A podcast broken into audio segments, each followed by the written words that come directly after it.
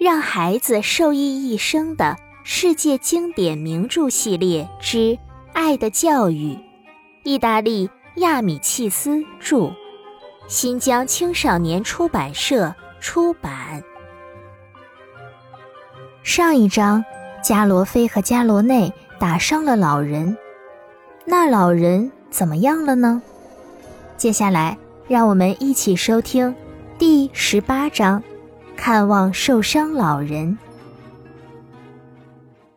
十二月十八日，星期日，那位被打伤老人的侄子也在我们学校。他是那位帽子上插着红羽毛的老师班里的学生。今天我们在老人的家里看到了他。老师让我抄写的那篇佛罗伦萨的小抄写员，是下周该讲的每月故事。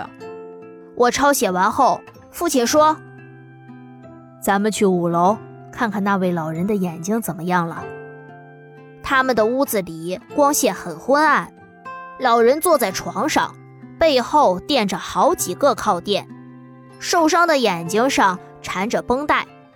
他的妻子坐在床头，他的小侄子在一个角落里玩。老人见到我们非常高兴，让我们坐下。说他感觉好多了，眼睛没有瞎，过几天就能痊愈了。不知道那可怜的孩子有多害怕，一想到他，我心里就很难受。老人说。正在这时，门铃响了，是医生来了。他的妻子说着就去开门。你猜？门口站的是谁？是加罗菲。他穿着长长的外衣，站在门槛上，低着头，不敢进屋。是医生吗？请进吧。老人说：“不是扔雪球的孩子。”父亲说。老人一听，马上说：“原来是那可怜的孩子，快进来吧。”是不是来看望我的？我已经好多了，就要痊愈了，不要担心。加罗菲走到床前，强忍着没有哭出来，他的眼睛模糊了。老人抚摸着他的头说：“谢谢你，回去告诉你的父亲和母亲，一切都好，叫他们不要担心。”然而，加罗菲没有动，好像有话要说，又不敢说。你有什么话要说吗？我没有。那好，再见，孩子，放心回去吧。加罗菲走到门口，又转回来，走向老人的小侄子。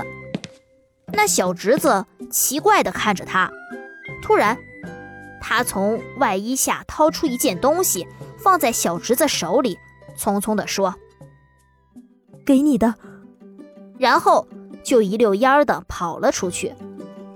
小侄子把东西拿给他的叔叔看，上面写着“送给你”。翻开一看，大家全都惊叫起来，原来。这是加罗菲的集邮簿，就是那本他经常挂在嘴上，寄托着他许多愿望，耗掉了他许多精力，让他无比珍惜的集邮簿。